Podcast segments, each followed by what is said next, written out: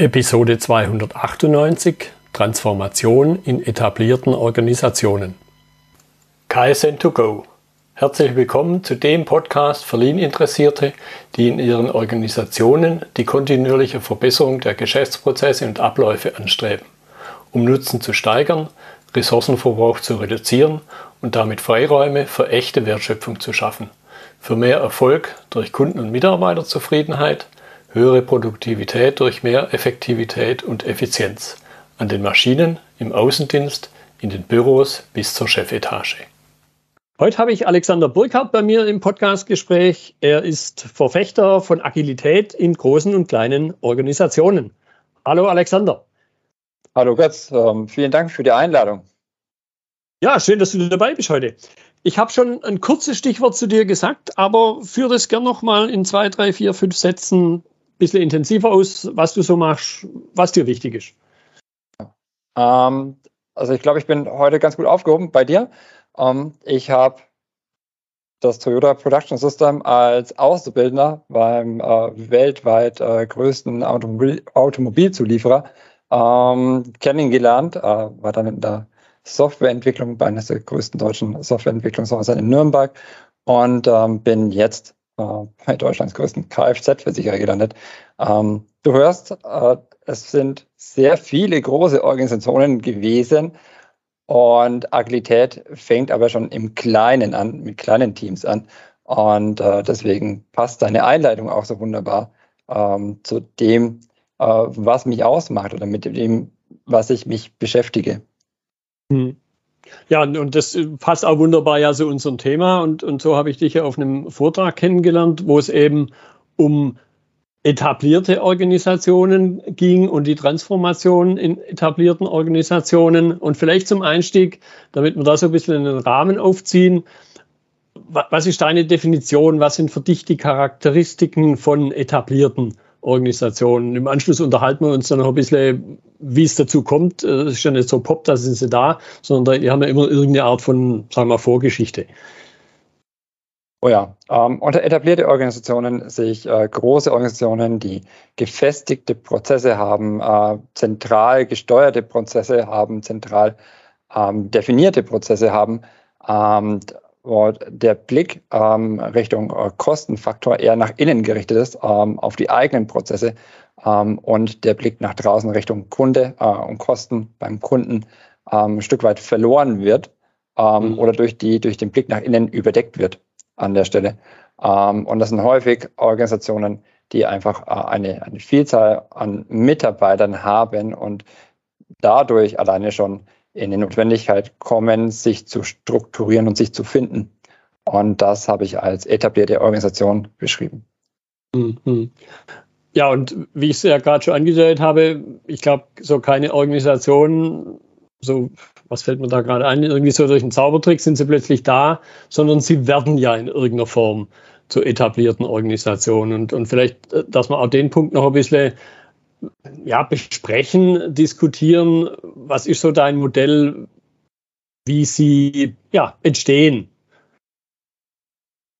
Also etablierte Organisationen sind häufig in Konflikt mit agilen Vorgehensweisen.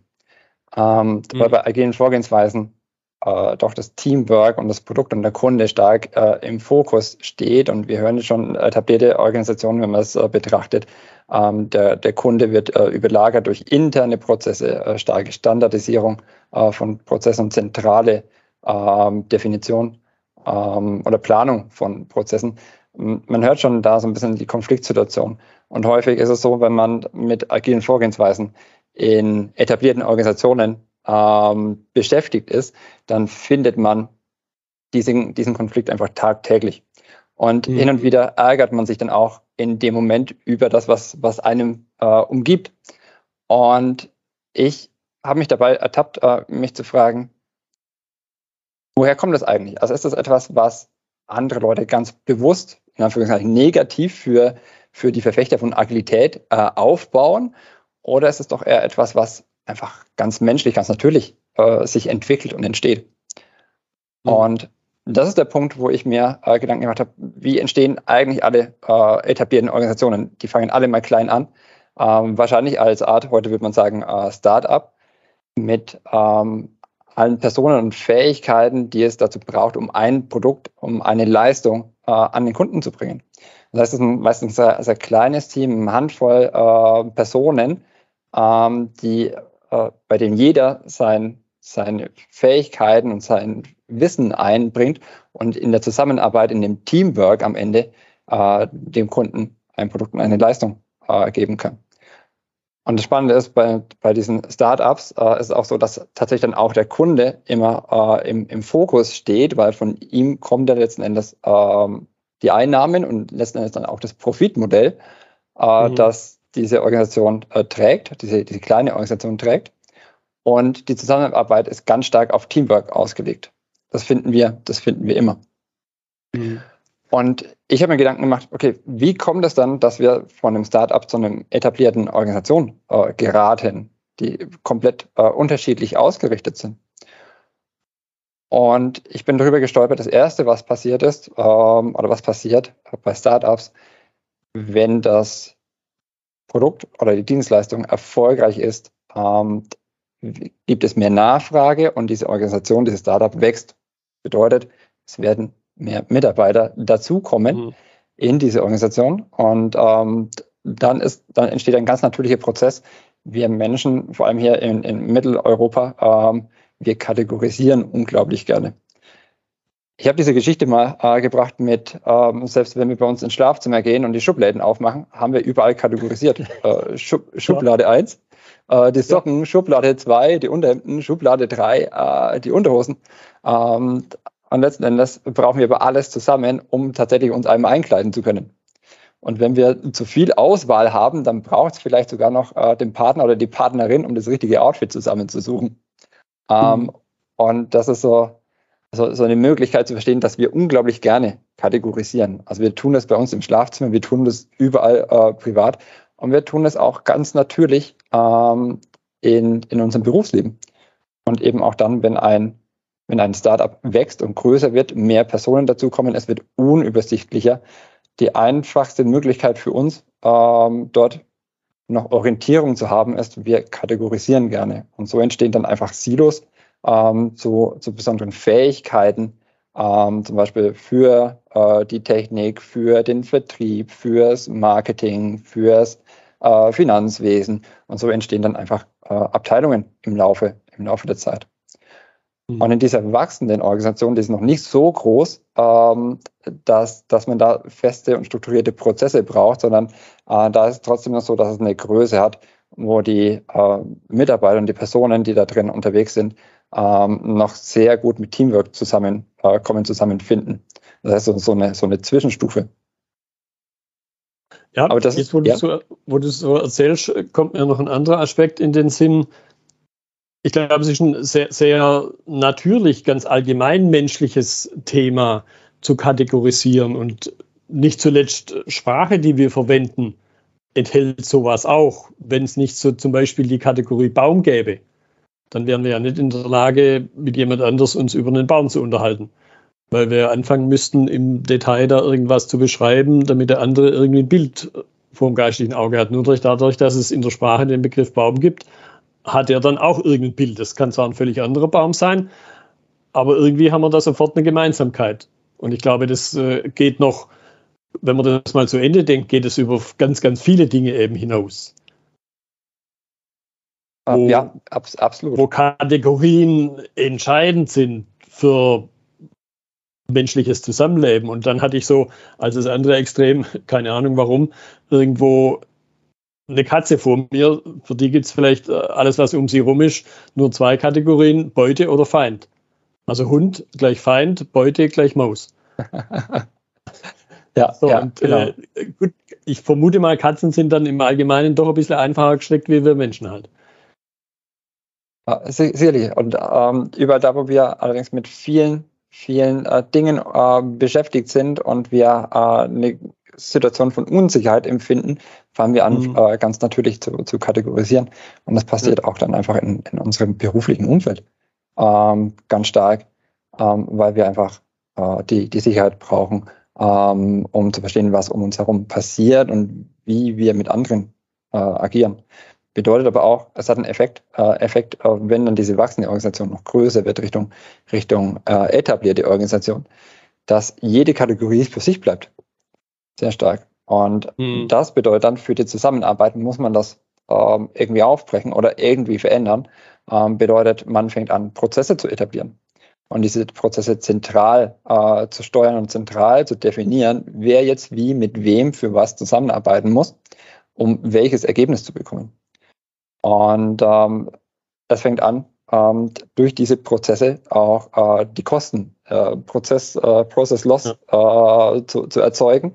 Ähm, und das versucht man dann wieder in Anführungszeichen zu, zu tracken, zu überprüfen, um nicht zu viele Kosten ähm, zu generieren. Und das ist so die Entwicklung, die, eine ganz natürliche Entwicklung, die wir Menschen einfach mit uns tragen und wahrscheinlich hier in, in Mitteleuropa noch äh, schwerer oder noch, noch ähm, intensiver als in, in anderen Regionen äh, der Welt, ähm, dass wir dann anfangen, nicht mehr nach außen den Blick zu haben, Richtung Kunde und nicht mehr auf Teamwork den Blick zu haben, sondern nach innen gerichtet, okay, wir müssen schauen, dass wir uns unsere Kosten für Prozesse möglichst äh, gering halten, also ein, ein nach innen gekehrte äh, Sicht entsteht und man Teamwork dann durch, durch Prozesse ähm, ablöst, in der Hoffnung, dass die Prozesse, die man einmal definiert hat, äh, immer alles effektiv und effizient äh, zugleich bewerkstelligen.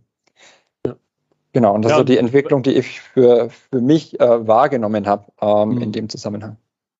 Ja, und bei dem, was du jetzt gerade erzählst, mein, du als jemand einerseits Toyota Produktionssystem auch schon einiges mitgekriegt hast, aber jetzt eben im agilen Kontext unterwegs bist und ich natürlich wieder durch die, ich nenne es mal pure Lean-Brille, natürlich wieder unheimlich viele Gemeinsamkeiten sehe, nämlich dieses einerseits kundenorientiert, das streben beide Seiten an. Also Seiten hört sich jetzt schon fast wie so irgendwie eine Art Kontrast oder sonst was an, sondern ich glaube, dass da viel mehr Gemeinsamkeiten sind und an der Stelle eben auch.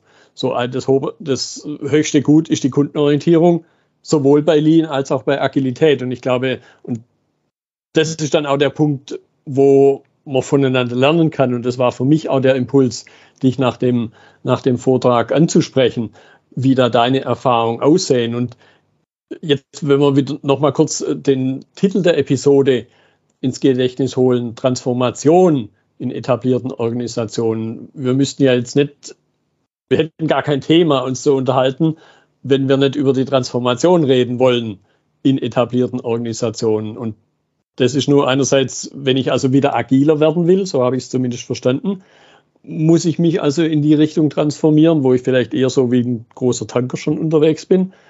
Das sind aber genau die gleichen Themen, die ich auch im Lean-Kontext habe. Da habe ich dann auch irgendwelche Prozesse, die irgendwie ad hoc sind und ich möchte sie natürlich aber schon strukturieren, ich möchte sie bewusst machen, gezielt machen und stehe aber dann unter Umständen wieder vor der Größe oder die Größe meiner Organisation steht mir im Weg. Und, und deshalb die ja, nächste Frage.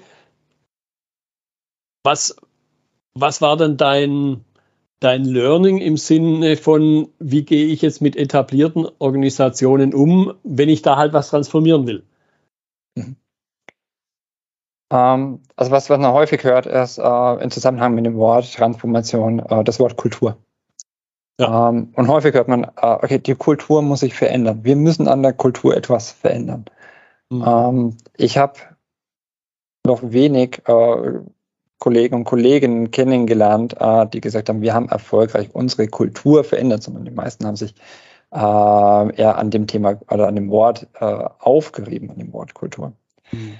Ähm, es, für, für mich ist äh, die Kultur aber äh, keine, keine Variable, die man verändern kann, sondern für mich ist die Kultur eigentlich äh, das Ergebnis aus zwei anderen Variablen. Äh, die erste Variable ist äh, die Variable äh, Prozesse in Form von Teamwork oder zentrale mhm. Prozesse. Das ist ein Unterschied. Und der zweiten Variable das Profitmodell. Also schaue ich nach außen hin auf den Kunden äh, und betrachte, welches, welches Problem hat er und wie können wir das Problem lösen und wie können wir ähm, dafür belohnt werden. Oder haben wir ein äh, eher in sich gerichtetes äh, Profitmodell, wo man eher schaut, okay, was jetzt unsere, unsere einzelnen Prozesse, wie können wir die Prozesse möglichst äh, günstig gestalten und hat äh, den Kunden gar nicht mehr äh, im, im, Fokus. Also mhm. für mich ist Kultur ein Ergebnis aus äh, Prozesse und Profitmodell. Und wenn man sich jetzt anschaut, ähm, die Prozesse und das Profitmodell in einem, in einem Startup, ähm, wo tatsächlich der Prozess starkes Teamwork ist, starke Problemlösungsfindung ist ähm, und das Profitmodell mit Blick auf Kunden äh, stärker ausgerichtet ist, entwickelt es eine andere Kultur als in einer etablierten Organisation, ähm, bei der es bei den Prozessen weniger um Teamwork geht, als viel stärker um einmal zentral definierte Prozesse, die alles abfangen sollen und ein Profitmodell, was äh, bedeutet, äh, wir schauen auf einzelne Prozesse, die sollen einfach äh, intern nicht so viele Kosten verursachen. Ähm, die Situation überlagert den Kunden. Also man sieht, ähm, durch diese unterschiedlichen Prozesse und Profitmodellkombination ergibt sich am Ende auch eine andere äh, Kultur.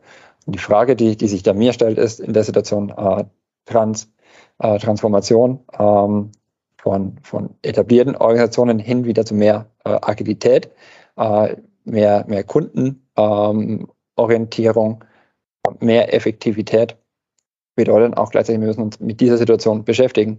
Ähm, wie können wir Prozesse und wie können wir das Profitmodell so gestalten, ähm, dass sich dadurch unsere Kultur auch ein Stück weit ändert.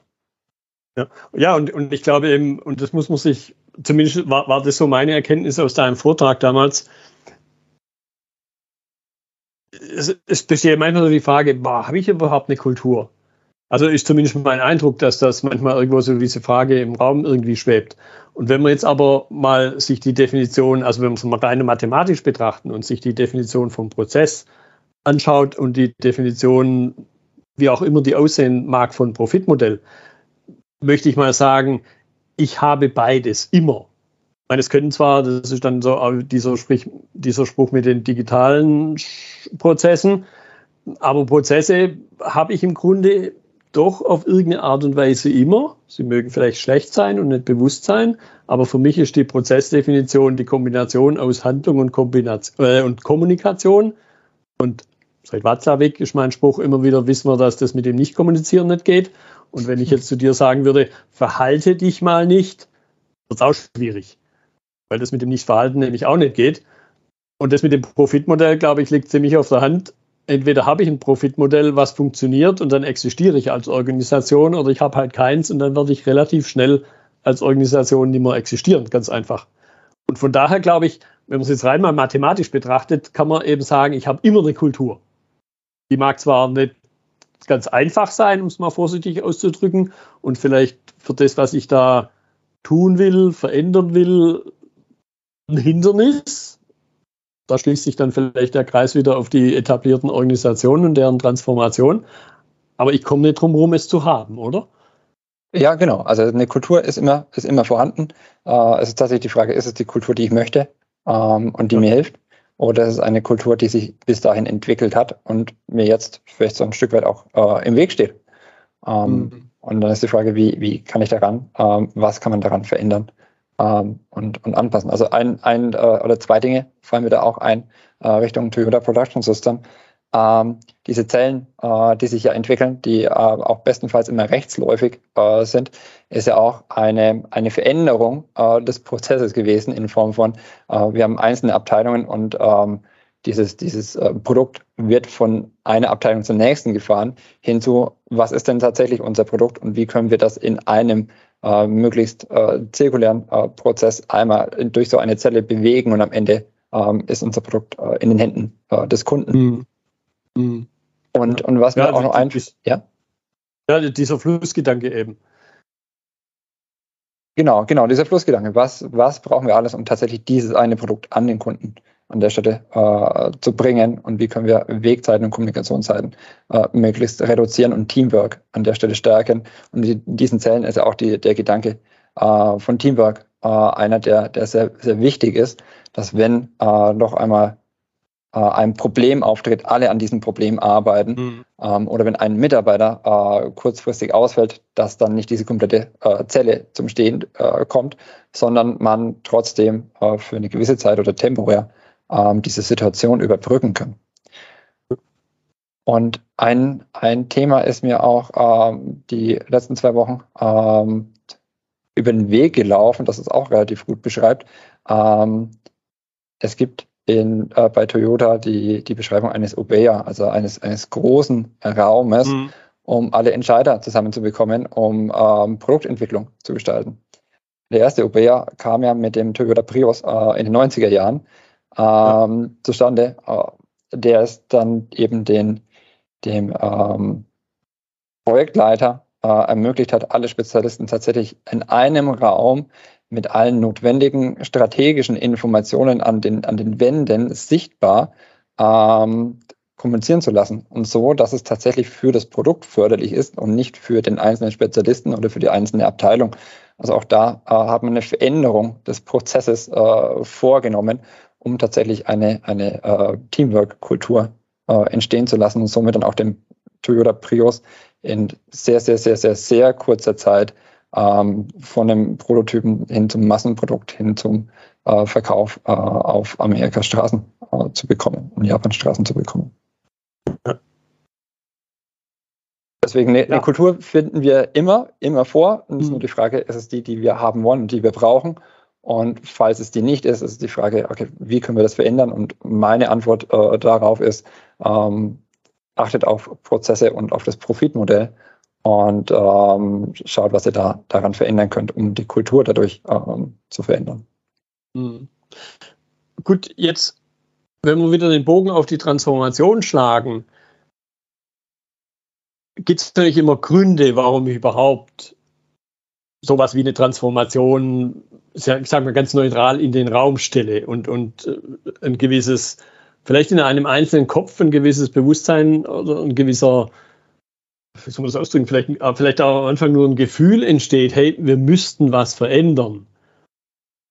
Und schon, schon diese Aussage, glaube ich, impliziert ja, dass man in irgendeiner Form unzufrieden ist mit dem, wo ich jetzt gerade bin. Weil wenn das perfekt wäre, müsste ich es ja nicht verändern. Und in dem Augenblick, wo ich was verändern will, kommt natürlich so ein, finde ich, relativ zentraler Aspekt hinzu, sowas wie Motivation.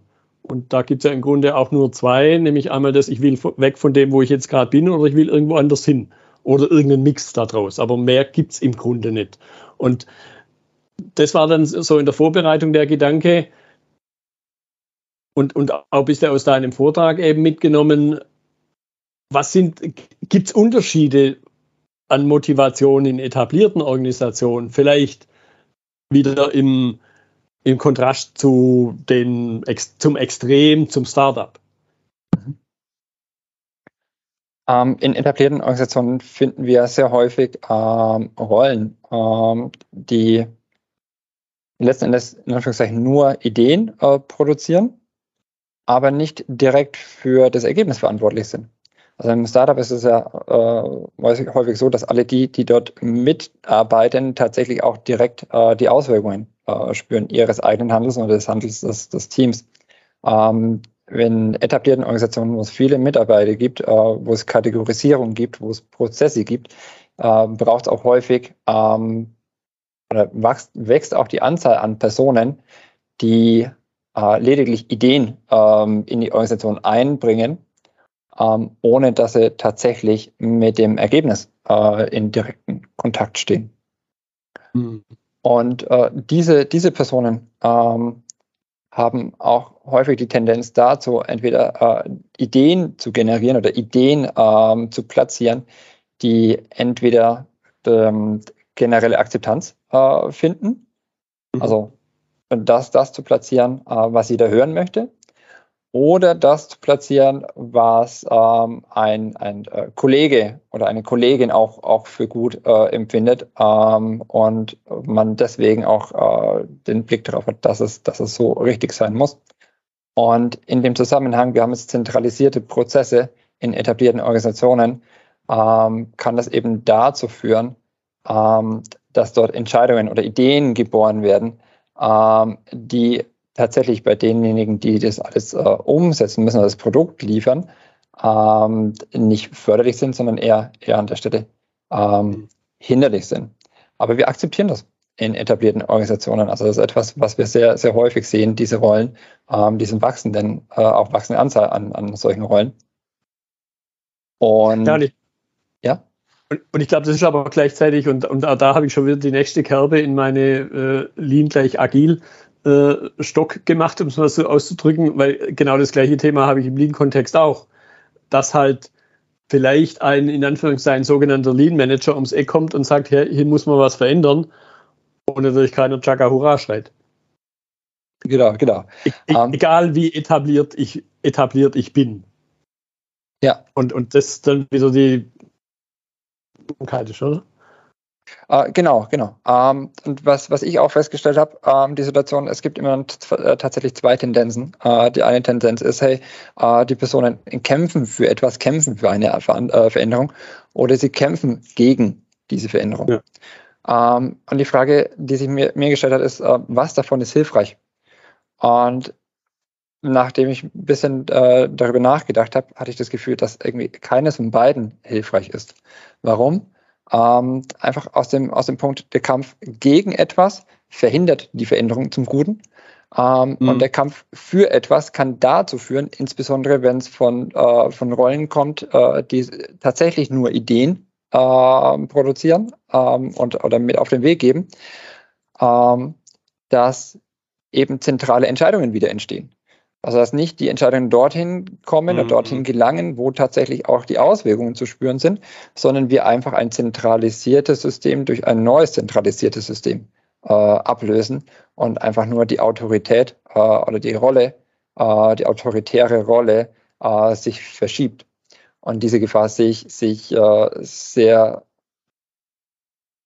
sehr intensiv ähm, bei beiden, also sowohl beim Kampf für etwas Neues als auch beim Kampf mhm. äh, gegen etwas, etwas Neues. Und was ganz viele Organisationen machen als etablierte Organisation, sie kämpfen erst gegen etwas, gegen die Veränderung, bis sie spüren, dass es nicht mehr funktioniert.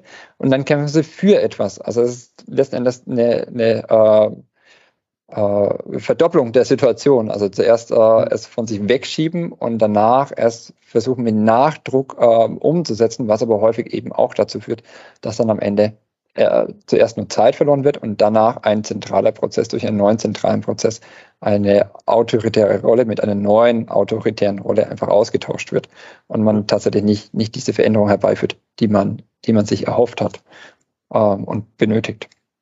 Ja, und, und, und diese beiden, in, wieder in beiden Bereichen originären Charakteristiken, einmal im Lean-Kontext, dass ich die Menschen vor Ort, die in dem Prozess arbeiten, halt in die Veränderung, Verbesserung mit einbeziehe und im agilen Umfeld, du hast Teams genannt, habe ich natürlich genau die gleiche Situation, dass es nichts bringt, wenn ich das irgendwo von außen da überstülpen will, weil das an sich dann schon ganz, ganz oft wieder Widerstand auslöst.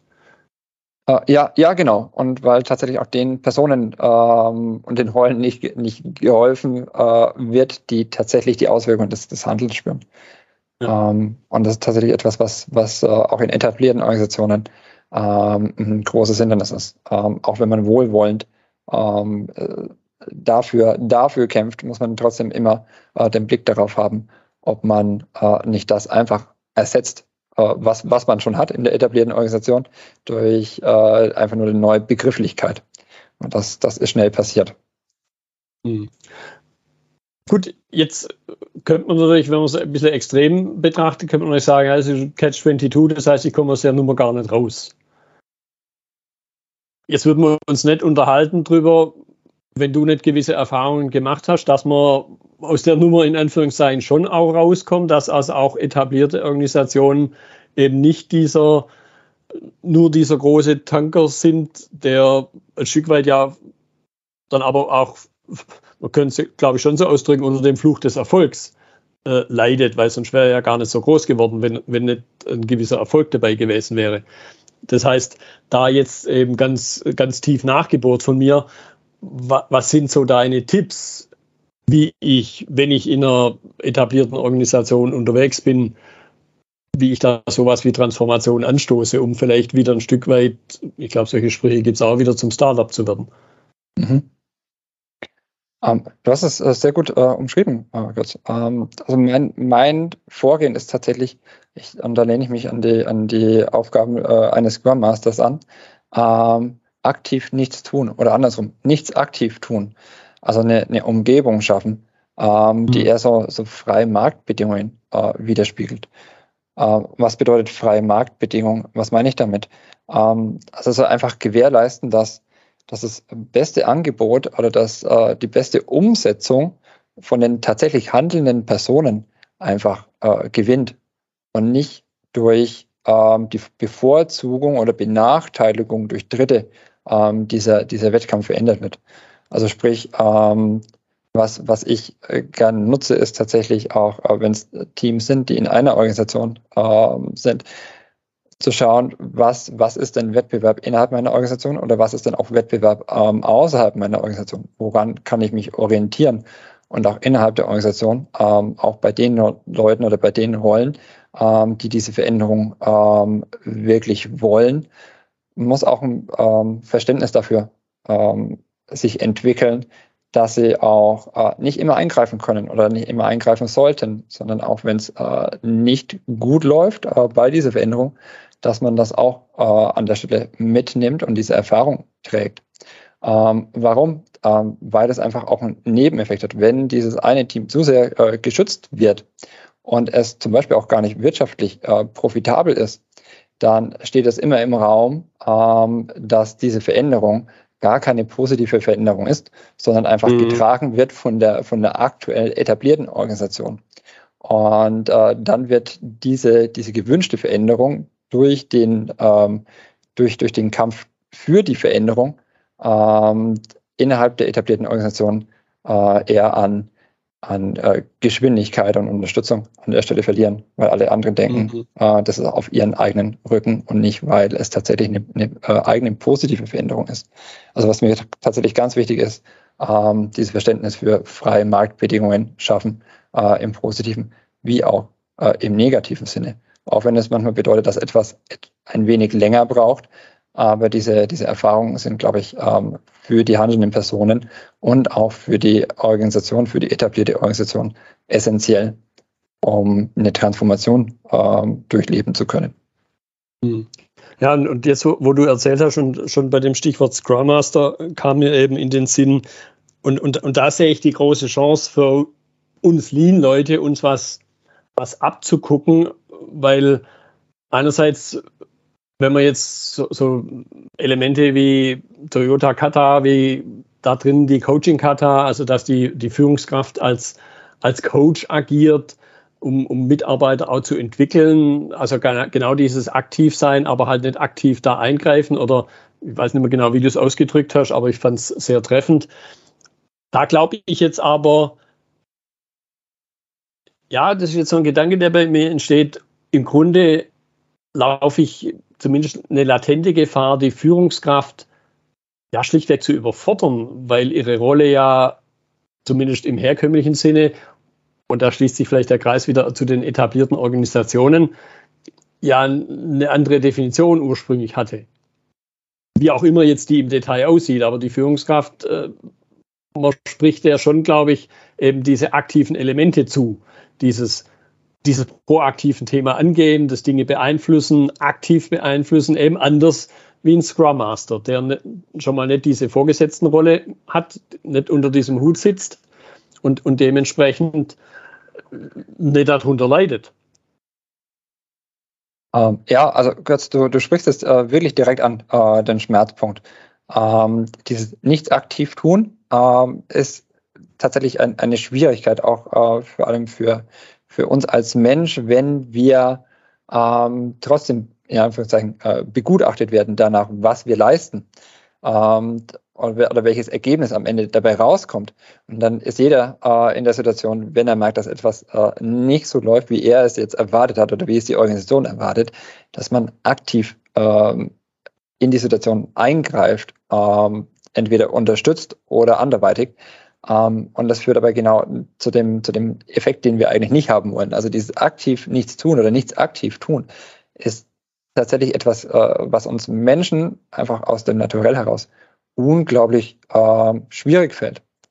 Mhm. Und das Einzige, was, was mir da einfällt, wie man tatsächlich damit umgehen kann, ist, ähm, es einmal erleben, welche, welche Auswirkungen es hat, äh, insbesondere positiven Auswirkungen hat, wenn ich zwar in Anführungszeichen unterstütze, aber nicht aktiv eingreife. Ähm, es fühlt sich im ersten Moment sicherlich sehr, sehr ungewohnt an. Äh, und natürlich kann dann die, die Frage aufkommen, was tue ich hier eigentlich oder warum bin ich eigentlich hier? Ähm, und dagegen hilft tatsächlich nur die positive Erfahrung, es, es einmal zu erleben mit, mit mhm. einem Team oder in, in seinem Umfeld, äh, welche positiven äh, Effekte hat es, wenn ich zum Beispiel ein, ein agiles äh, Team mit agilen Vorgehensweisen sich äh, selbst organisieren lasse ähm, und auch zu einem autonomen äh, Team gestalten kann. Aber dieses Nichts mhm. aktiv tun ist tatsächlich das, eines der schwierigsten Dinge ähm, für uns Menschen, glaube ich.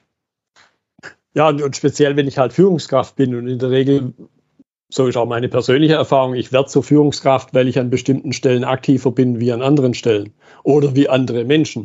Deshalb differenziere ich mich und deshalb werde ich zur Führungskraft und dann muss ich plötzlich Sachen loslassen, nicht mehr tun, die mich dorthin gebracht haben, wo ich jetzt bin, nämlich zur Führungskraft gemacht haben. Und das finde ich, wenn ich das, wenn ich jetzt nochmal auf, auf die agile Welt schaue, das finde ich das, das Coole, das Spannende, dass dieses Element praktisch zu, ja, aktiv zu etablieren in Form des Scrum Masters, dem diesen etwas anderen Hut aufzusetzen, ihm, ihm diese, nicht diese, diese Last, glaube ich, kann man fast schon sagen, der Führungsrolle mitzugeben. Ähm, ja, aber andererseits sehen wir auch tatsächlich ganz, ganz viele ähm, Personen oder Persönlichkeiten, die äh, relativ äh, neu oder jung in der Rolle des Scrum Masters sind, dass sie äh, die Tendenz tatsächlich dazu entwickeln, äh, vor allem am Anfang äh, gerne aktiv äh, einzugreifen, mhm. weil es eben was, was ganz Natürliches ist und was, was wir uns antrainieren und durch Selbstdisziplin ja. äh, an, aneignen müssen. Und äh, wie du gesagt hast, ähm, das ist auch etwas, was man dann ähm, auf, auf Management-Ebene äh, immer wieder äh, entdeckt. Und ja, genau, äh, diese Personen oder Persönlichkeiten sind ja in diese Rolle gekommen, weil sie eine etwas besonders äh, gemacht haben. Und häufig war es eben ein, ein Aktivsein ähm, an besonderen Stellen. Und ähm, jetzt wird etwas, in Anführungszeichen, etwas anderes gefordert, um auch eine, eine kulturelle Veränderung ähm, herbeizuführen. Und was dann häufig äh, spannend ist, ist die Frage, okay, wenn ich jetzt nicht mehr aktiv ähm, äh, tun soll, was soll ich denn dann machen? Mhm. Und was eigentlich entscheidend ist, ist nicht dieses aktiv äh, eingreifen, sondern was viel entscheidender ist äh, für, für agile Vorgehensweisen ist, äh, den Rahmen, den Raum schaffen. Dass ähm, sie auch durch nicht aktives Eingreifen äh, dem Team die Möglichkeit äh, schaffen, sich Feedback zu holen, äh, sowohl positiv als auch negativ, um ähm, eine, eine kontinuierliche Überprüfung, äh, ganz natürliche Überprüfung vonstatten gehen zu lassen und zu schauen, okay, ähm, ist diese, ist diese agile Transformation, sind diese agilen äh, Teams und Vorgehensweisen in die, in der richtigen Richtung unterwegs?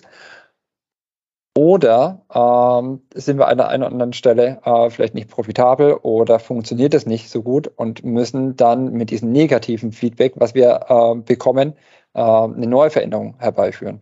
Also am Ende geht es darum, ähm, für, fürs Management auch, ähm, sich mehr mit dem Umfeld, mehr mit der Umgebung zu beschäftigen und wieder mit Blick auf äh, freie Marktbedingungen schaffen äh, für die Teams, die sich darin aufhalten, zu vermeiden, dass äh, einzelne Teams, ähm, einzelne Produkte ähm, zu sehr subventioniert werden oder zu sehr gestützt werden mhm. und auch zu schauen, dass äh, Produkte, ähm, die nicht rentabel sind, ähm, unnötig am Leben gehalten werden. Aber auch zu schauen, ähm, wo sind, wo gibt es äh, Produkte ähm, oder Bewegungen, ähm, die eigentlich hilfreich wären, aber unterbunden werden. Und das heißt, das Management in der Situation, in der Rolle müsste sich einfach mehr mit der Umgebung dann auseinandersetzen, als mit ihrer, mit ihrem aktiven Beitrag an der Stelle mhm. zu dem einzelnen Produkt oder zu dem einzelnen Mitarbeiter.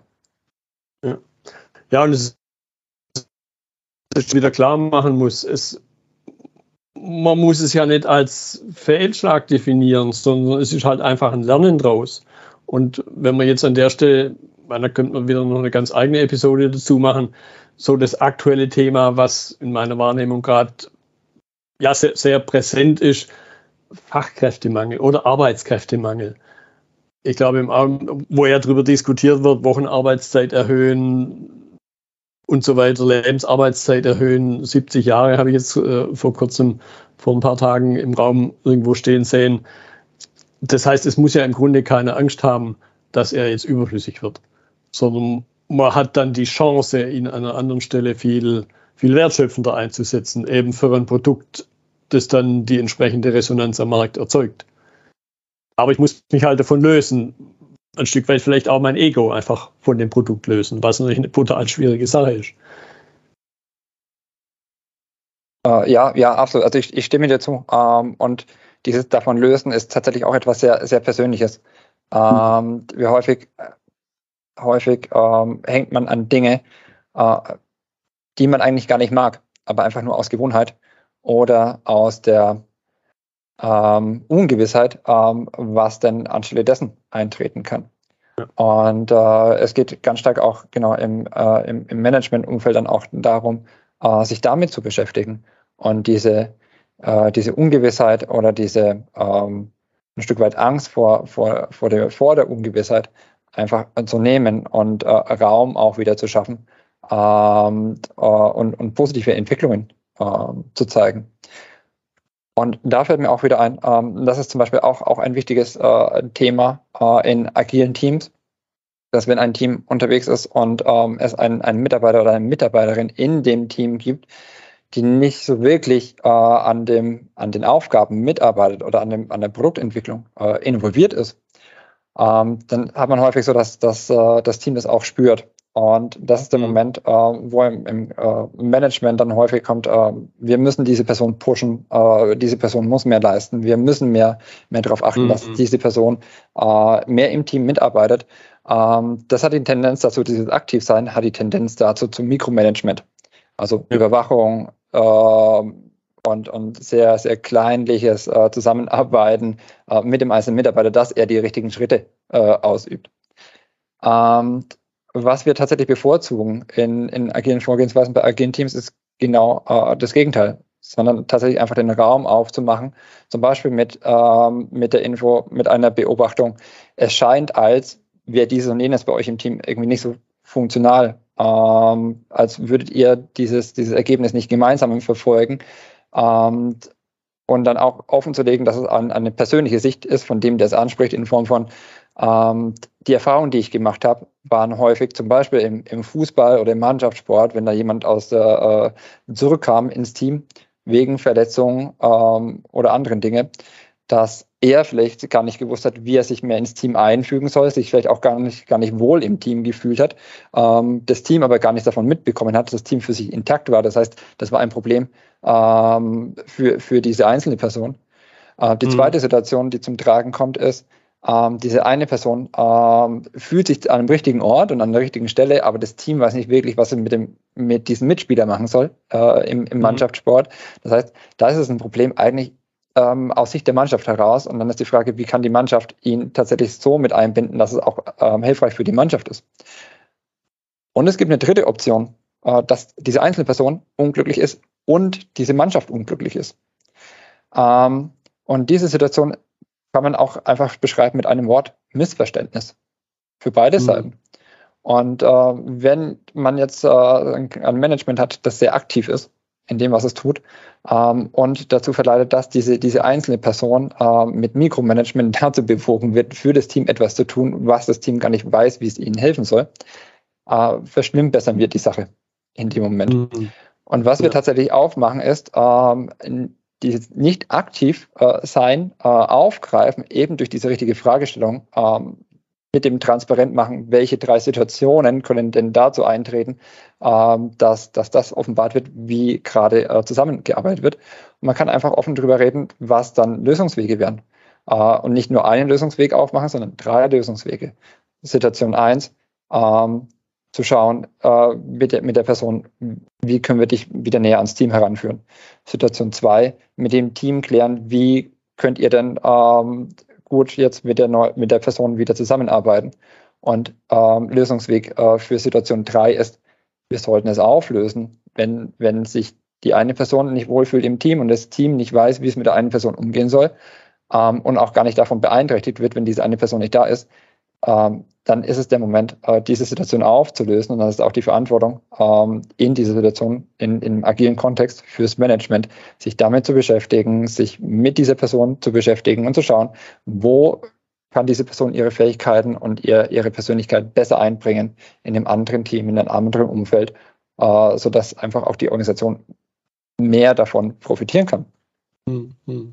Ja, ich, ich finde es eine, eine sehr schöne Metapher wenn man sich jetzt mal das, nehmen wir mal Fußball als einen Mannschaftssport, da käme ja mal von Spielertrainern mal abgesehen und selbst da ist es nicht so, käme ja kein Trainer, Coach auf die Idee, jetzt zu dem einen, der da vielleicht das Problem hat, um mal diesen, dieses, diesen Aspekt rauszugreifen, jetzt neben den aufs Feld zu rennen und dem so einen Fuß vor den anderen zu setzen. So nach dem Motto, jetzt lauf halt mal so oder jetzt mal den Fuß strecken und vielleicht den Kopf nach da oben, weil da der Ball vielleicht kommt.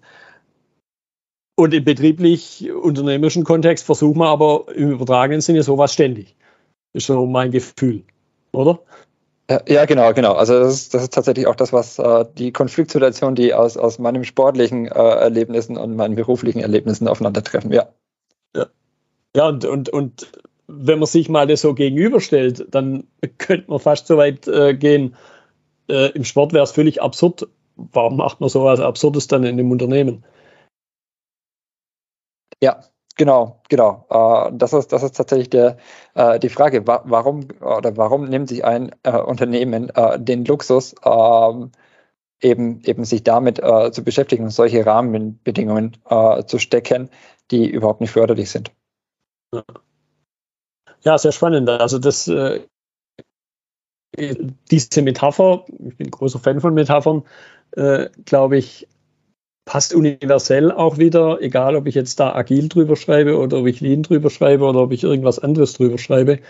Und sich dann mal selber immer wieder so, so einen Spiegel einer Metapher vors Gesicht zu halten und mal zu überlegen, was machen wir denn da? Und das finde ich dann spannend eben, diese Rolle des Spiegels vorhalten als Führungsrolle als Teil der Führungsrolle zu definieren. Und dann muss ich mich nämlich nicht mehr als Führungskraft definieren, dass ich halt jemand anders sage, wie er die Füße voreinander setzt. Sondern dass ich eben von der Seitenlinie das Spiel beobachte, den Spiegel vorhalte, inklusive mir selber und, und auf der Weise Einfluss nehme. Und das ist im Grunde ja das, was Führung ist, Einfluss nehmen. Genau, äh, richtig ein, Einfluss nehmen ähm, und in unserem Fall in, in agilen äh, Vorgehensweisen durch äh, nichts aktiv tun. Also nicht aktiv eingreifen, sondern sich tatsächlich Gedanken machen, äh, welche, welche Umgebung äh, braucht das tatsächlich, ähm, um Feedback zu generieren, um, um eine äh, positive Entwicklung auch ohne aktives Eingreifen zu ermöglichen. Wenn wir dieses aktive Eingreifen häufig mehr negative Seiteneffekte hat, als wir im ersten Moment tatsächlich sehen. Ähm, und wir diesen, diesen negativen Seiteneffekten einfach auch dadurch aus dem Weg gehen können, indem wir uns in Selbstdisziplin und äh, nichts aktiv tun, ähm, mhm. üben an der Stelle. Ja, sehr spannend. Die, die Unterhaltung hat jetzt Elemente gehabt, die ich mir vorher so hätte nicht vorstellen können, die sich aber absolut äh, gelohnt haben, dass ich dich angesprochen habe. Und deshalb äh, danke ich dir, Alexander, für deine Zeit. Kurz, äh, herzlichen Dank für die Einladung nochmal. Es hat mir unglaublich viel Spaß gemacht äh, und ich hoffe, äh, den Zuhörern auch.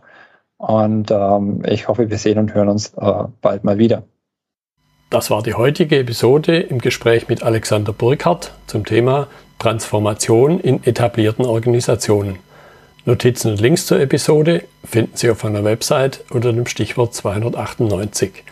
Wenn Ihnen die Folge gefallen hat, freue ich mich über Ihre Bewertung bei iTunes. Sie geben damit auch anderen Lean-Interessierten die Chance, den Podcast zu entdecken. Ich bin Götz Müller und das war KSN2Go. Vielen Dank fürs Zuhören und Ihr Interesse.